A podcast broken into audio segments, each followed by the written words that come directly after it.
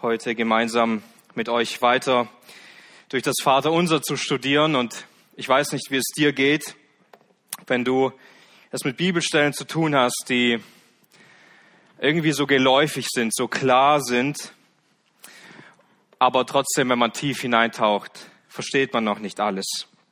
Und man merkt immer wieder, oh, Gott zeigt einem etwas Neues, was man vorher nicht gesehen hat.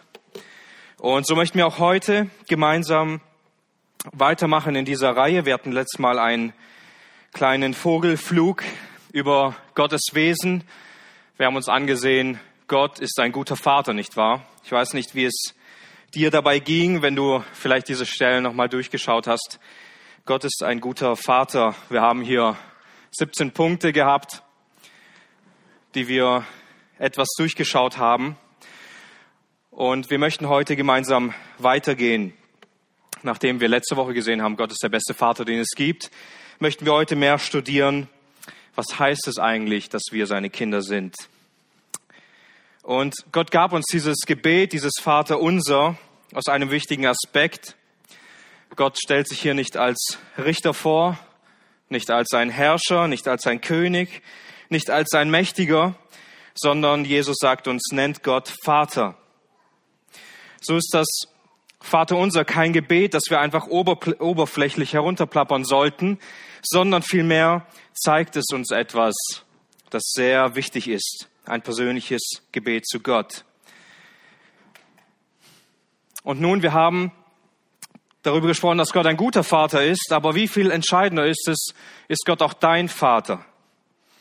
Darfst du dieses Gebet überhaupt beten? Darfst du Gott überhaupt deinen Vater nennen?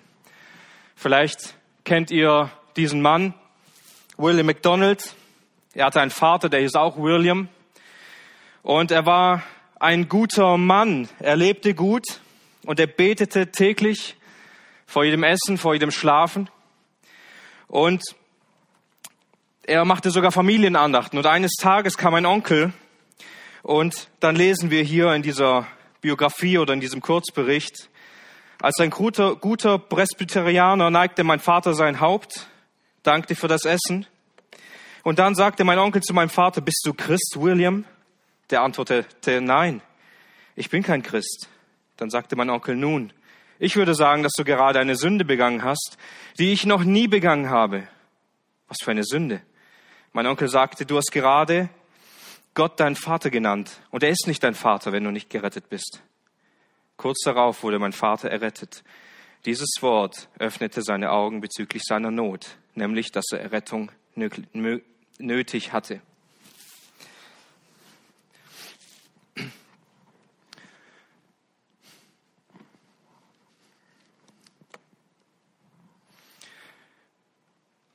Es ist ein Unterschied, ob du Gott einen Vater nennst oder ob du deinen Vater zu ihm sagst. Wenn Gott unser Vater ist, dann haben wir das Recht, zu ihm zu kommen. Wenn du aber kein Christ bist, ist Gott nicht dein Vater. Du kannst ihn nicht dein Vater nennen, weil er es nicht ist. Wir sollten nicht den Fehler machen, zu meinen, Gott wäre einfach bereit, in einer engen Gemeinschaft mit Finsternis zu leben, wenn wir nicht einmal zu einem mächtigen Herrscher kommen können, uns ihm nahen können, der auch nur ein Mensch ist. Wie viel mehr gilt das für Gott, den König aller Könige? Wenn du nicht Gott gehörst, kannst du ihn nicht so anbeten. Denn Licht hat nichts gemeinsam mit der Finsternis. Gott sagt, oder Johannes sagt über Gott, Gott ist Licht und in ihm ist keine Finsternis. Und Paulus schreibt, oder welche Gemeinschaft hat Licht mit der Finsternis? Es ist also ein großer Unterschied, ob Gott ein guter Vater ist oder ob er dein guter Vater ist. Und wir wollen heute das Werk oder das Wunder der Adoption verstehen lernen und staunen lernen, Gott macht Menschen zu seine Kinder. Und das ist ein Wunder, ein weitaus größeres Wunder, als das wir es verstehen könnten. Nun, wir möchten zuerst mit der Definition starten.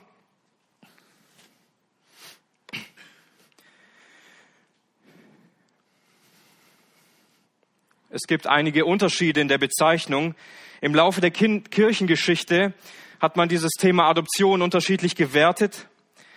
Manche haben es Adoption genannt, andere Sohnschaft, andere Kindschaft, aber immer ist gemeint, diese Grundlage, Gott nimmt uns in seine Familie auf. Nun einerseits, J.C. Ryle hat es so definiert, Sohnschaft bedeutet, dass der Gläubige als vollwertiges Mitglied in die Familie Gottes aufgenommen wird. Im Gegensatz dazu betont die Wiedergeburt den Eintritt in die Familie Gottes als Säugling, welcher wachsen und reif werden muss. Aber Sohnschaft ist ein Erwachsensein und bringt den Genuss aller Vorrechte der Mitgliedschaft in die Familie Gottes. Wer zum Sohn Gottes geworden ist, hat alle Beziehungen und Verantwortungen seiner früheren Familie abgelehnt. Sohnschaft und Wiedergeburt beginnen beide im Augenblick der Bekehrung, betonen aber unterschiedliche Aspekte in der Beziehung zur Familie Gottes.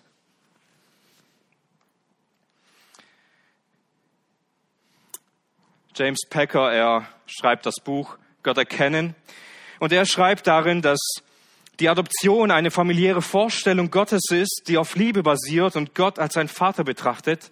Und er sagt hier, von Gott dem Richter für gerecht erklärt zu werden, ist eine großartige Sache. Aber von Gott dem Vater geliebt zu werden und umsorgt zu werden, ist etwas viel Großartigeres.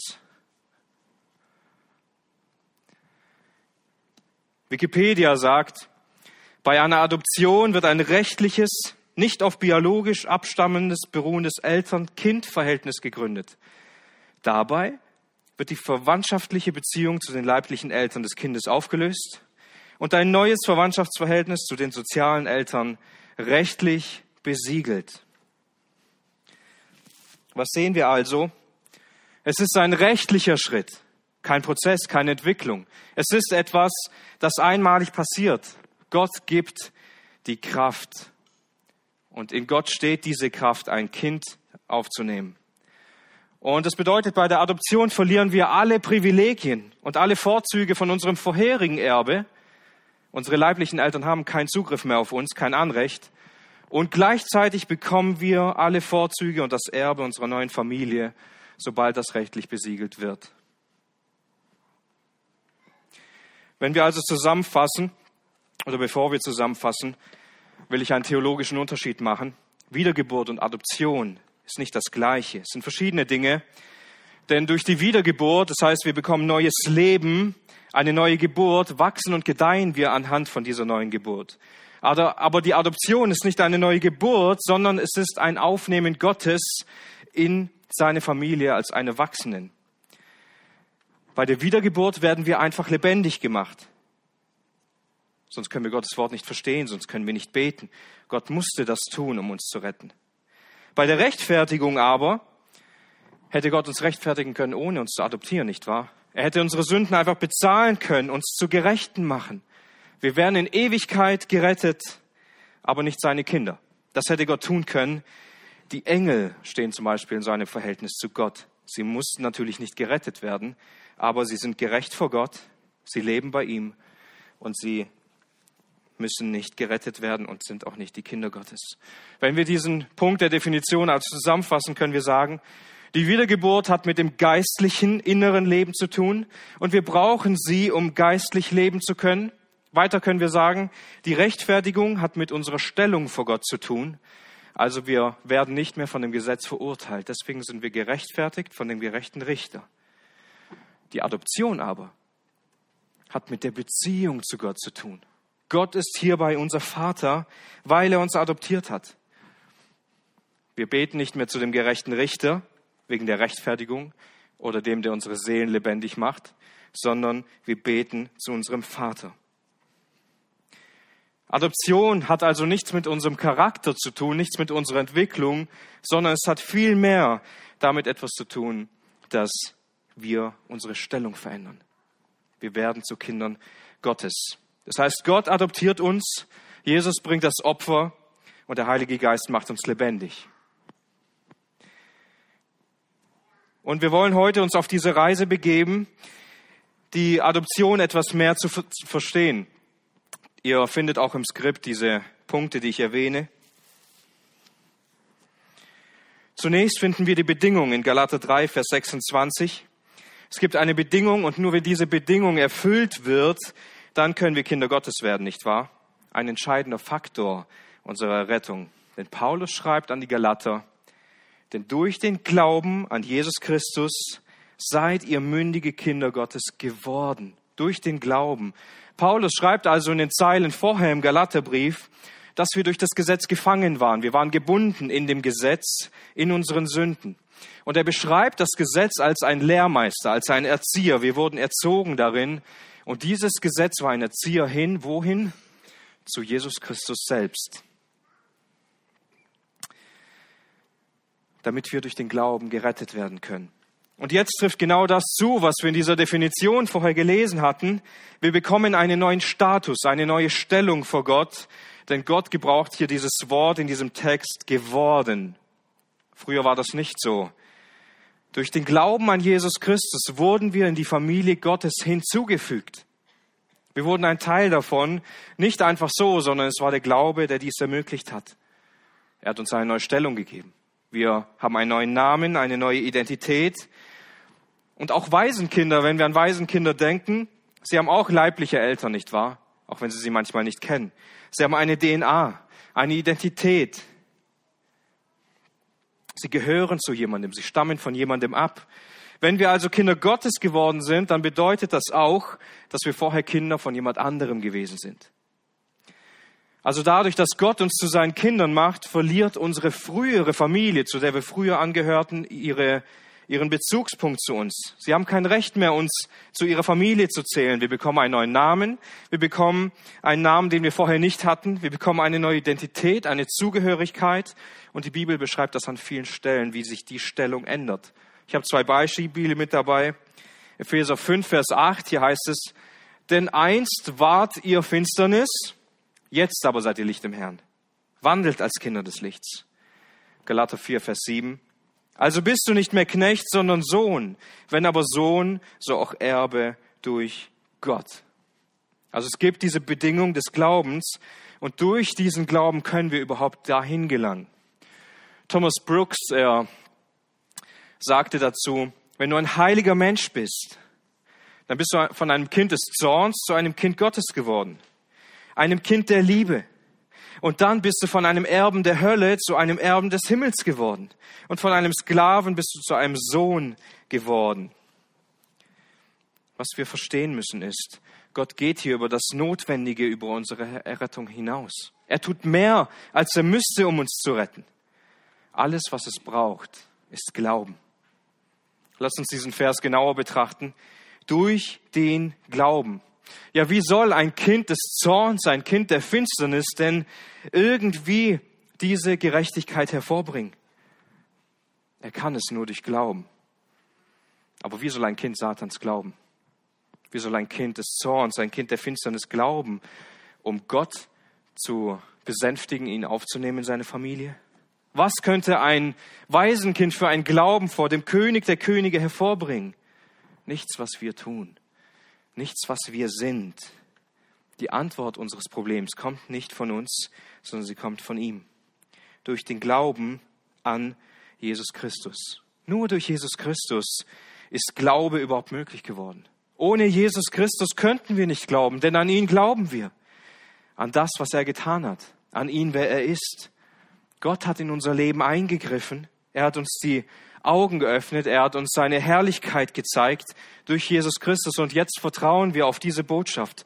Durch den Glauben an Jesus Christus seid ihr mündige Kinder geworden. Wir sind es geworden. Wir haben es nicht erarbeitet. Wir haben es nicht bewirkt. Wir haben es nicht gekauft. Es war Gnade Gottes, die in unserem Leben zu wirken anfing, nicht wahr? Oder bist du in den Himmel aufgefahren? Hast Gott dort gesucht? Hast du ihn darum gebeten, dich aufzunehmen in seine Familie? Oder hast du Jesus gebeten, als er hier auf der Erde war, dass er für dich am Kreuz stirbt, dass er dir neues Leben gibt? Hast du ihm irgendwas angeboten? Hast du irgendwie aus eigener Kraft etwas hervorbringen können? Nein, wir haben Gott nicht gesucht, aber Gott hat uns gefunden. Wir haben nichts getan, damit neues Leben entstehen kann sondern Gott hat all dies getan. Uns, uns und uns den Glauben gegeben, damit wir glauben können. Durch diesen Glauben werden wir gerettet. Ist das nicht eine wunderbare Botschaft für uns? Du warst ein Sohn der Finsternis und Gott kam dennoch zu dir. Du wolltest nichts von Gott wissen, aber Gott hat dich aufgesucht. Gott wollte dich zu einem Kind machen. Was ist die Bedingung dafür? Du musst an ihn glauben, an sein Werk, an ihn als Person. Aber ohne Jesus kannst du nicht glauben. Er öffnet uns die Augen. Er zeigt uns unsere Schuld und sein herrliches Opfer. Und wir schauen auf Jesus Christus und sagen, so wie Johannes, siehe das Lamm Gottes, das die Sünde der Welt trägt.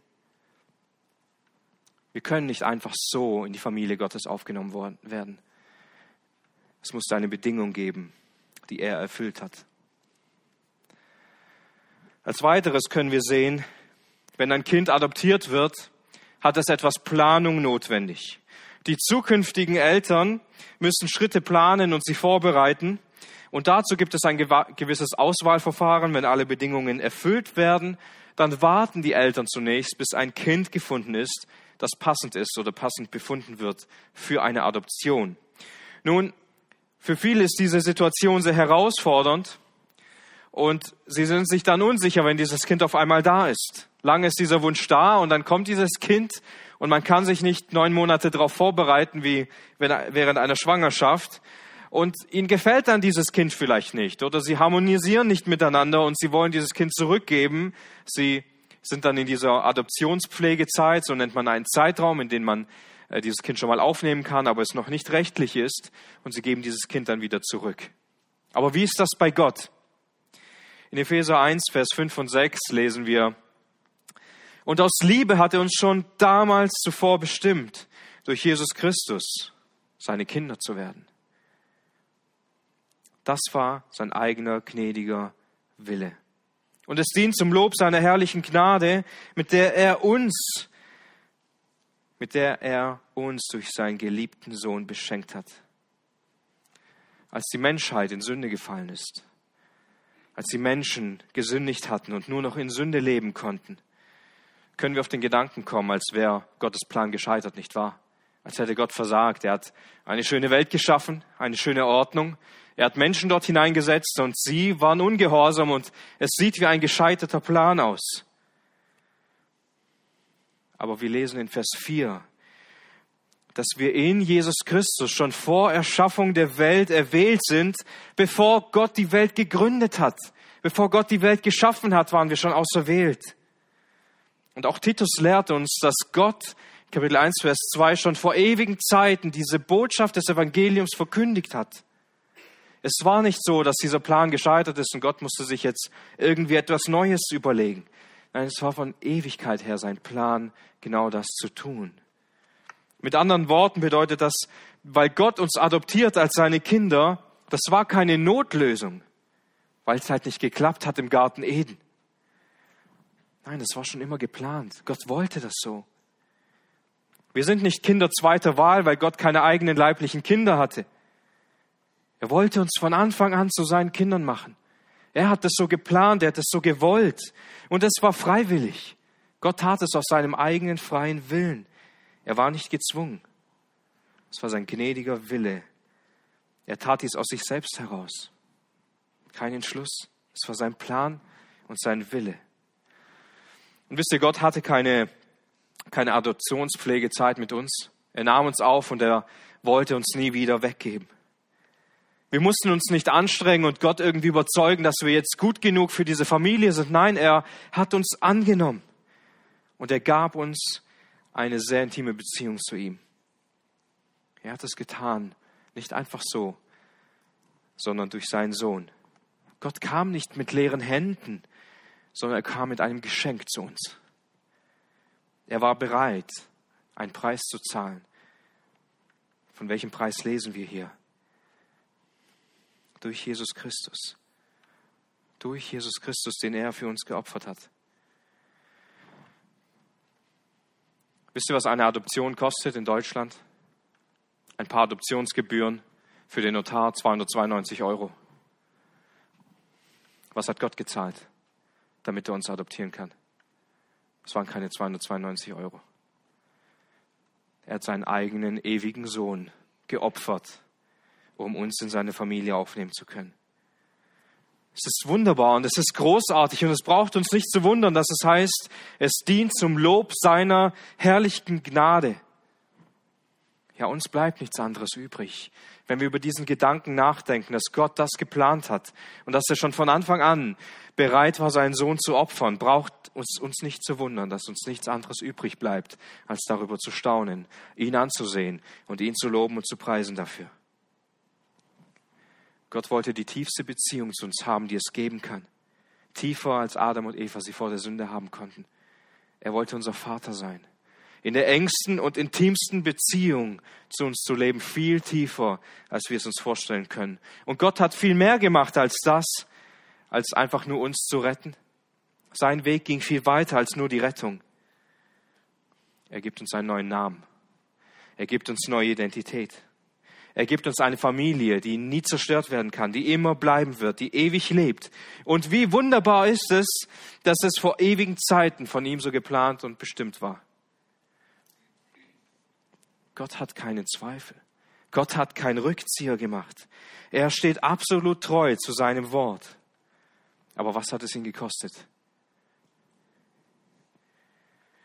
Gott war bereit, seinen Sohn zu opfern. Nicht für arme Kinder, die auf Gott gewartet haben, aufgenommen zu werden. Nicht um Kinder, die sich angestrengt hätten, Gott irgendwie etwas vorzuweisen, sondern für die Kinder, die ihn gehasst haben.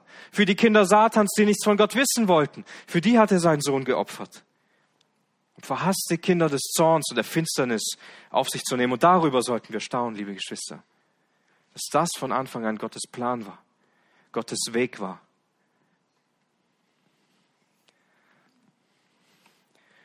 Wir kommen weiter zu dem Punkt, die Kraft der Adoption. Gerne dürft ihr auch mit aufschlagen. Das Johannes Evangelium Kapitel 8. Johannes Kapitel 8. Vers 31.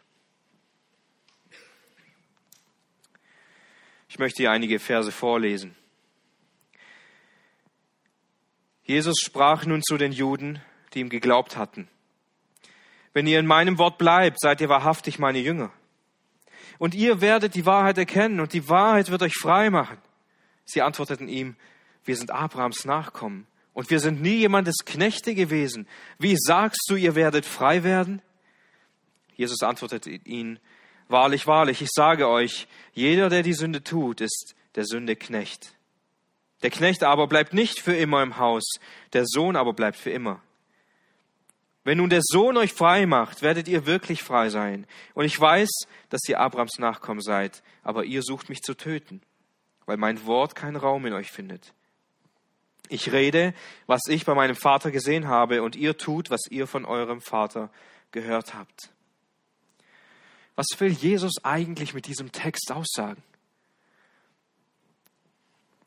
Jesus sagt ihnen zuerst, wenn ihr bei dem bleibt, was ich euch gesagt habe, aber was hat er ihnen gesagt? Worum geht es in dieser ganzen Diskussion? In Kapitel 8, Vers 1 geht es um die ehebrecherische Frau, die vor Jesus gebracht wird. Da gehe ich nicht so viel drauf ein, weil da geht es am Sonntag drum im Gottesdienst. Aber Jesus entgegnet ihnen mit den Worten, als sie sie steinigen wollten und als, als sie dann sagen, Jesus, was meinst du eigentlich dazu? Da sagt er diese Worte, wer ohne Sünde ist, der werfe den ersten Stein. Und anschließend fängt er an, mit ihnen zu reden, nachdem alle gegangen sind und er weiterzog und sich viele Menschen um ihn sammeln und er sagt, ich bin das Licht der Welt. Und wer mir nachfolgt, der wird nicht in der Finsternis wandeln, sondern er wird das Licht des Lebens haben. Er wird das Licht haben. Und dann fängt Jesus an, sie mit ihrer Sünde zu konfrontieren, nicht wahr? Und er sagt lauter merkwürdige Dinge, die sie nicht verstehen können. Er sagt ihnen in Vers 21, wohin ich gehe, dorthin könnt ihr nicht kommen, sondern ihr werdet in euren Sünden sterben. Und sie verstehen nicht, wo soll Jesus hingehen? Will er sich etwa selbst umbringen? Warum können wir ihm nicht folgen? Und so weiter. Und sie verstehen es erst nicht.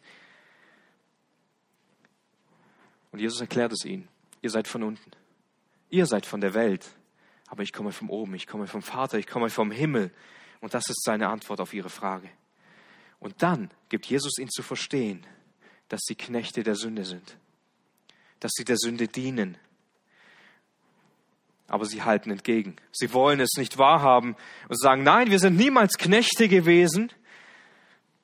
Aber Jesus erklärt ihnen, jeder, der die Sünde tut, der ist ein Knecht der Sünde. Der ist in ihr gefangen.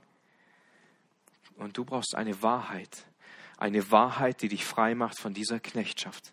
Eine Wahrheit, die dich dort herausholt. Und was ist die Antwort all dessen? Welche Wahrheit ist es? Es ist der Sohn, der frei macht. Es ist der Sohn alleine, der uns von dieser Knechtschaft lösen kann. Verstehen wir die Kraft der Sünde? Verstehen wir das Reich der Sünde? Wir verstehen es vielleicht mehr, wenn wir einmal aufschreiben würden, wie viel Zeit wir mit Medien verbringen. Dann wissen wir, was es das heißt, dass die Sünde einen umstrickt, dass die Sünde einen bindet, nicht wahr? Und dass wir immer wieder erneut in diese Falle hineintreten, ein Knecht von Dingen zu sein, die uns binden. Aber jemand, der ohne Gott ist, jemand, der nicht frei ist, der ist so gebunden und so gefesselt in seiner Sünde und lebt unter diesem Gesetz. Er ist ein Knecht, ein Sklave. Warum ist das so wichtig? Nun, in der Regel werden Kinder zur Adoption freigegeben, angemeldet, damit sie überhaupt adoptiert werden können. Aber hier ist es nicht so. Denn die Kinder, die Kinder Satans, die lieben ihren Vater. Die wollen bei ihm bleiben, die wollen bei ihm sein und die wollen dort mit ihm leben. Und sie sind genauso wie ihr Vater völlig zufrieden in diesem Reich. Sie wollen dort gar nicht heraus.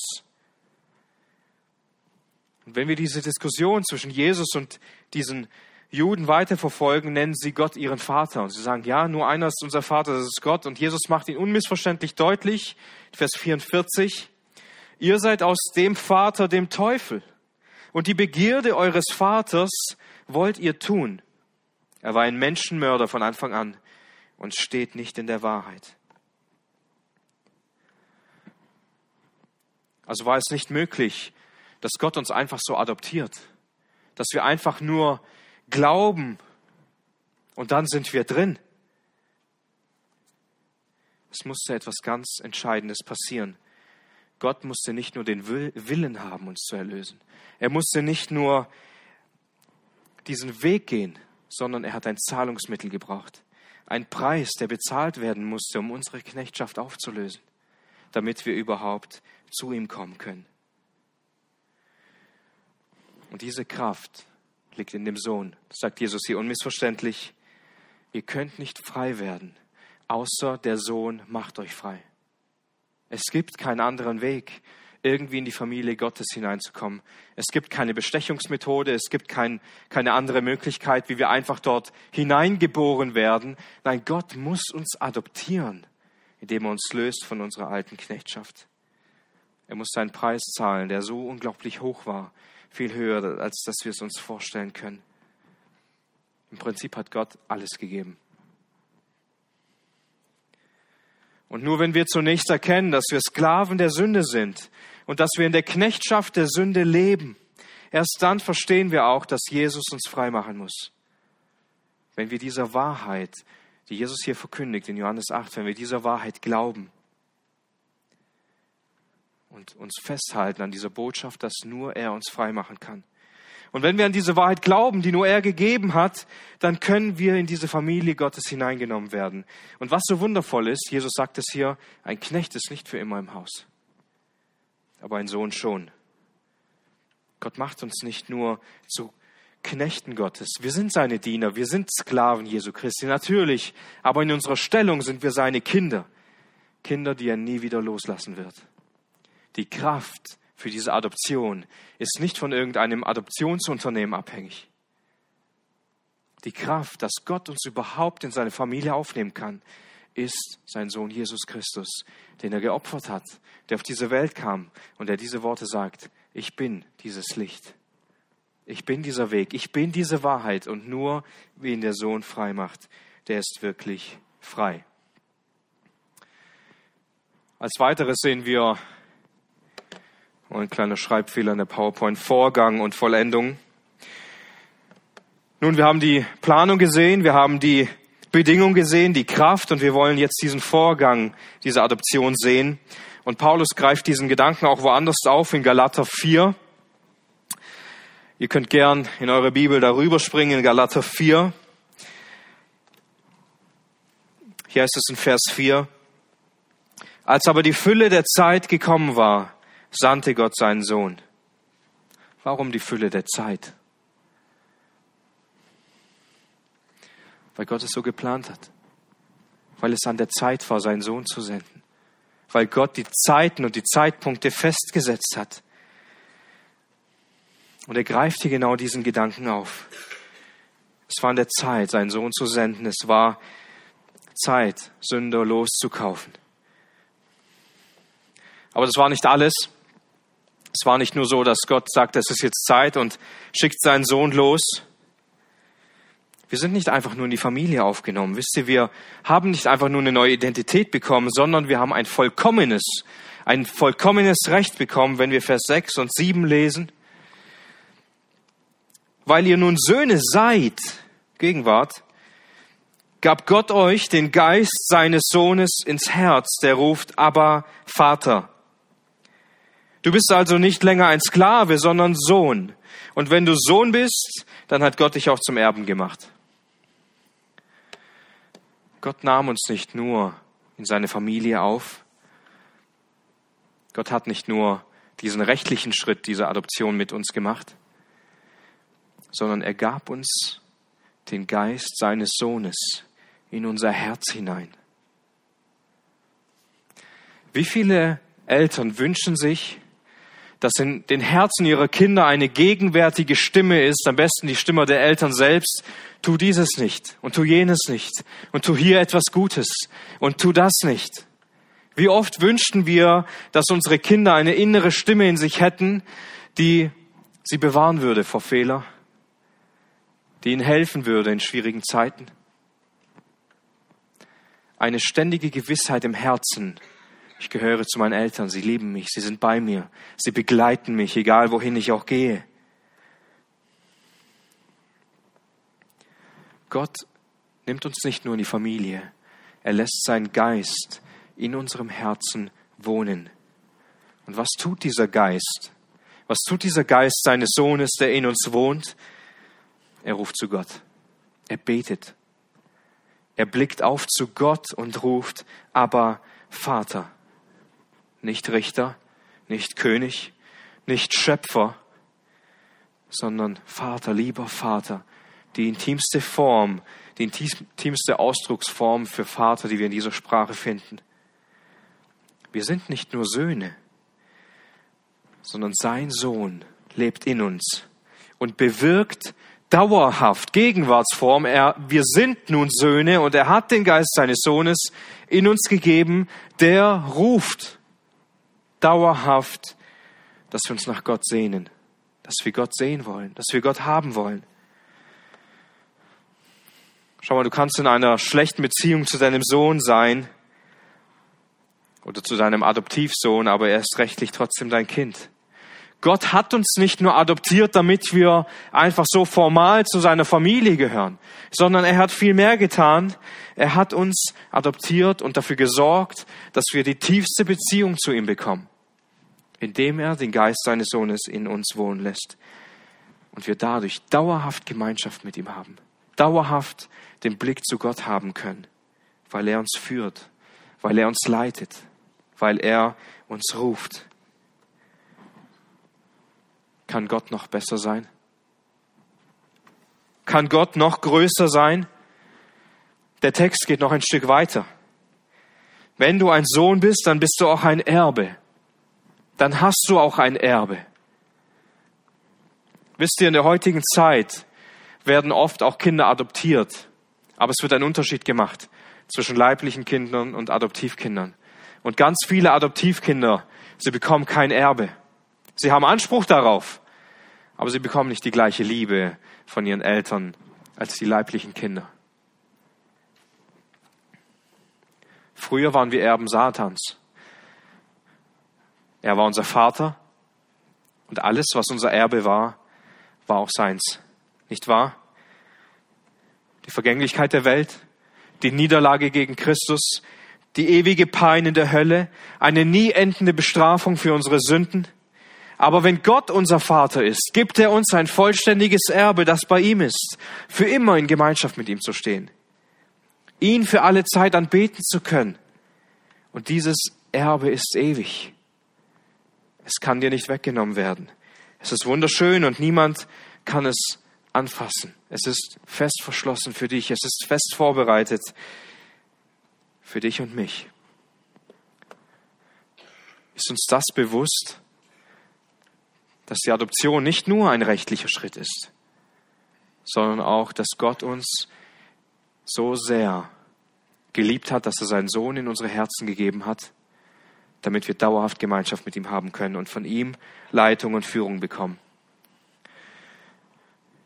Nun, wir finden auch ebenso Bestätigung, Bestätigung für die Adoption. Paulus beschreibt das im Römerbrief, Kapitel 8, Vers 14. Könnt ihr gerne auch mit aufschlagen. Römer Kapitel 8, Vers 14.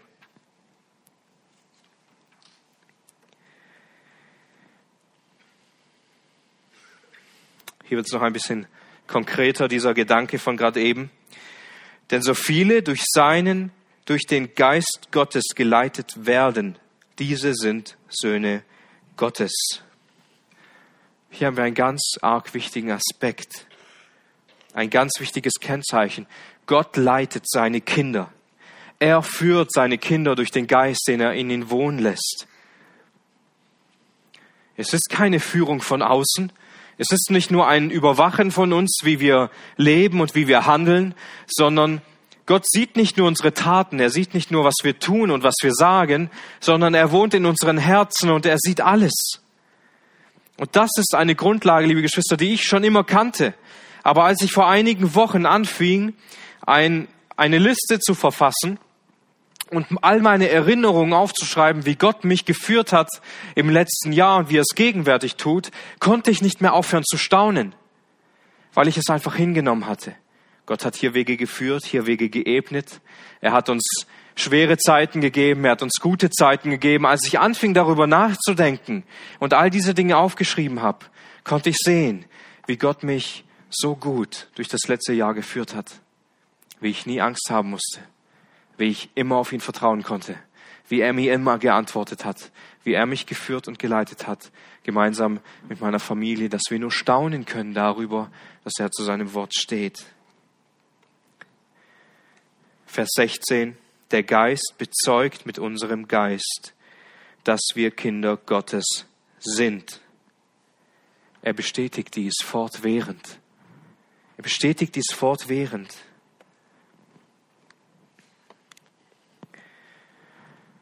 Wir müssen nicht in Unsicherheit leben, weil wir nicht sicher sind, bin ich jetzt ein Kind Gottes oder nicht.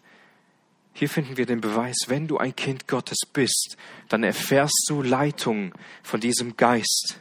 Er bestätigt dir, er gibt dir Sicherheit, dass du zu Gott gehörst. Und wir werden nicht im Unklaren darüber gelassen, sondern er bestätigt unsere Kindschaft in unserem Leben. Wenn Gott in unserem Herzen wohnt und wir eine Sehnsucht nach ihm haben, und wenn Gott uns beständig führt und leitet, dann bekommen wir Gewissheit, dass Gott unsere Kindheit bestätigt. Bist du dir über all diese Punkte bewusst? Bist du dir bewusst, wie Gott deine Kindschaft geplant hat? Wie Gott schon vor ewigen Zeiten diesen Weg vorbereitet hat, uns Sünder, die nichts von ihm wissen wollten, zu seinen Kindern zu machen? Ist dir bewusst, dass Gott diese Bedingung des Glaubens in dir bewirken kann, dass du glauben kannst und durch diesen Glauben Kind Gottes zu werden? Ist dir bewusst, dass Gott dich nicht nur ein Kind nennt oder zu seinem Kind, zu seinem Kind macht, sondern er gibt dir auch das volle Erbe. Er gibt dir den Geist, seines Sohnes in dein Herz, der dich leitet und führt. Und Jesus allein ist die Kraft, dass nur der Sohn frei machen kann. Ist dir all das bewusst, wenn du darüber nachdenkst und ganz leichtfertig das Vaterunser betest? Weil du es vielleicht auswendig gelernt hast oder weil du es gut kennst. Du betest es einfach herunter. Die Beziehung, die Gott zu uns hat, das, was wir im Evangelium lernen, was wir im Evangelium haben, das können wir nicht einfach nur leichtfertig herunterreden, als ob es das Normalste auf der Welt wäre. Diese Adoption Gottes ist ein unglaubliches Wunder. Es ist ein unglaublich tiefgründiger Weg, den Gott gegangen ist, um uns zu seinen Kindern zu machen. Und bevor ich noch einige weitere Worte zu dem Gebet des Glaubens sagen möchte und wir zu Punkt B springen, gebe ich noch kurz die Möglichkeit, wenn ihr Fragen habt, diese Fragen dürft ihr gerne auch stellen oder Ergänzungen zu den Bibelstellen oder Punkten dürft ihr euch auch gerne melden.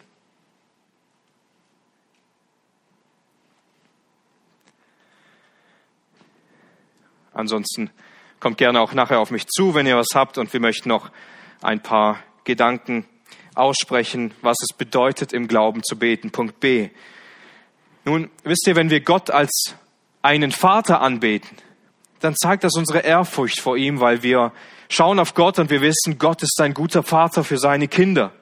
Aber wenn wir Gott als unseren Vater anbeten, dann ist das ein Gebet des Glaubens, weil wir haben hier ein besitzergreifendes Pronomen. Wir ergreifen Besitz davon, Gott unseren Vater zu nennen. Gott ist nicht irgendein Vater, sondern er ist unser Vater. Und ich hoffe, du kannst diese Worte auch aus deinem reinen Herzen sagen. Aber wir müssen verstehen, Gebete sind nicht irgendwelche Worte, die wir einfach vor uns her sagen, sondern es ist viel mehr, es ist viel tiefer. Thomas Watson, er sagt dazu, ohne Glauben ist das Reden kein Beten.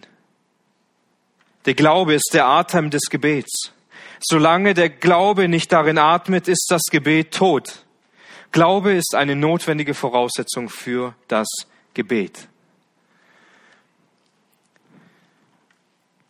Ich weiß nicht, ob du dieses Gefühl kennst, dass du betest und du fragst dich irgendwann, Rede ich eigentlich gerade mit Gott oder rede ich mit mir selbst? Das Gefühl ist gut, denn es überführt uns, dass wir gerade reden und nicht beten, weil wir kein Glauben dahin stecken, weil wir ohne Glauben beten. Unser Gebet wird dort lebendig, wo wir als geliebte Kinder zu unserem Vater kommen und nicht einfach nur Dinge vor uns hersagen. Das ist das, was Jesus so sehr verurteilt in diesem ganzen Abschnitt in Matthäus 6. Er sagt, ihr plappert wie die Heiden. Plappert nicht so wie die Heiden, die viele Worte machen, die sich irgendwo groß hinstellen und etwas zeigen wollen, wer sie sind. Nein, im Glauben, nur durch den Glauben beten wir unseren Gott an, unseren Herrn Jesus Christus und Gott, unseren Vater. Durch ein glaubensvolles Gebet wird erst spürbar, wer Jesus für dich ist. Und im Glauben zu beten bedeutet letztendlich, dass unser ganzes Hoffen und Vertrauen, alle über unsere Überzeugungen, die wir haben, wir werfen sie auf Gott und lassen uns nicht davon abbringen, eine intensive Zeit mit ihm zu haben.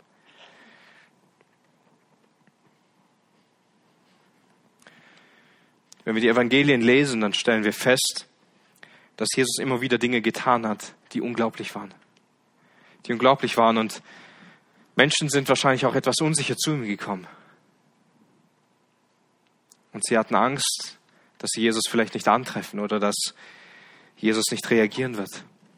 Aber viele kamen zu ihm und Jesus hat sie befreit von ihren Krankheiten, von ihren Nöten, von bösen Geistern und so weiter. Und Jesus sagt an so einer entscheidenden Stelle, dem Glaubenden ist nichts unmöglich. Dem Glaubenden ist nichts unmöglich. Und Jakobus ermutigte uns, dass wenn wir zu Gott kommen, wenn wir beten, dann sollen wir nicht zweifeln, sondern wir sollen im Glauben beten und bitten. Denn Gott gibt uns so gerne. Gott, an Gott liegt es nicht, dass er oft nicht nah für uns ist. Es ist nicht das Problem, dass Gott so entfernt für uns ist.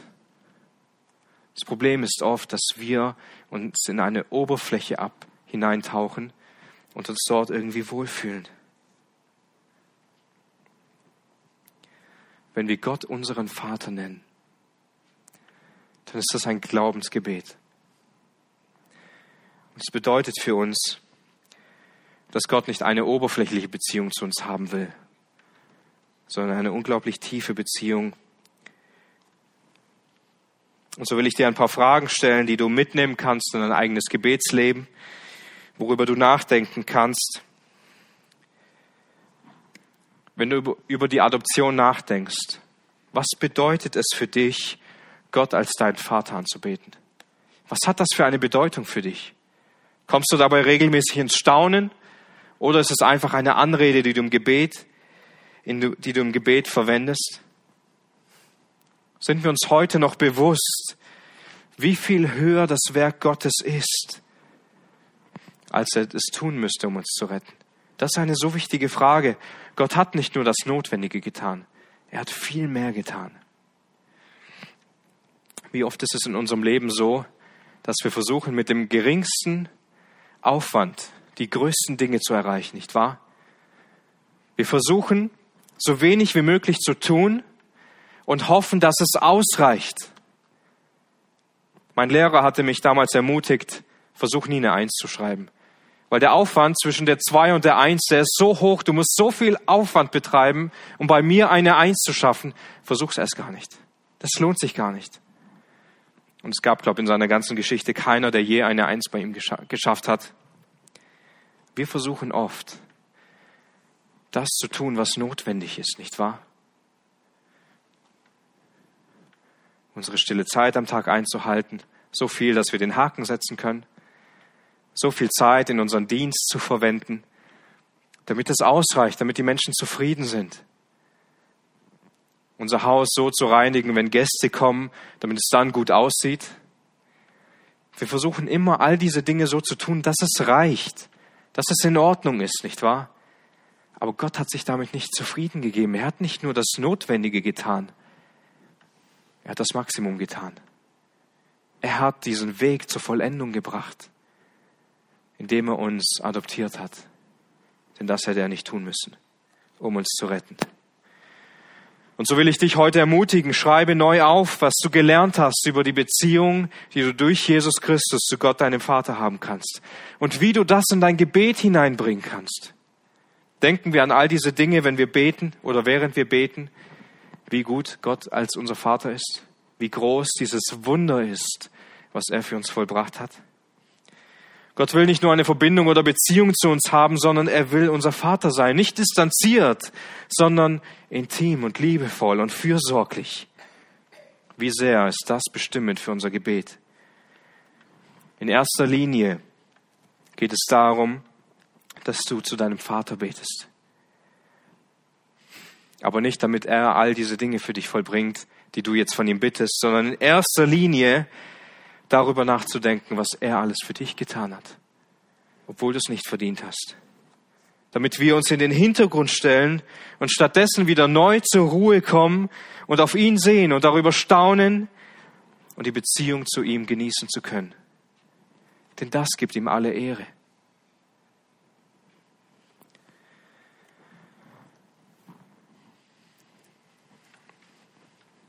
Ich weiß nicht, wie deine Beziehung zu deinen leiblichen Eltern ist.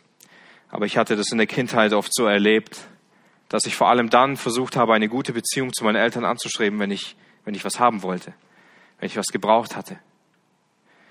Und es hat eigentlich ganz gut funktioniert. Ich habe so ein paar extra Arbeiten zu Hause erledigt und konnte das dann so hindrehen und hinwenden, dass ich alles dafür bekommen hatte, was notwendig war. Ich habe mir die Gunst meiner Eltern erarbeitet. Zumindest habe ich es versucht. Meistens habe ich schlecht gemacht oder irgendwas versteckt und es ist dann rausgekommen. Aber so ist das bei Gott nicht. Wir können zu Gott kommen als unserem Vater und wir können ihn einfach genießen.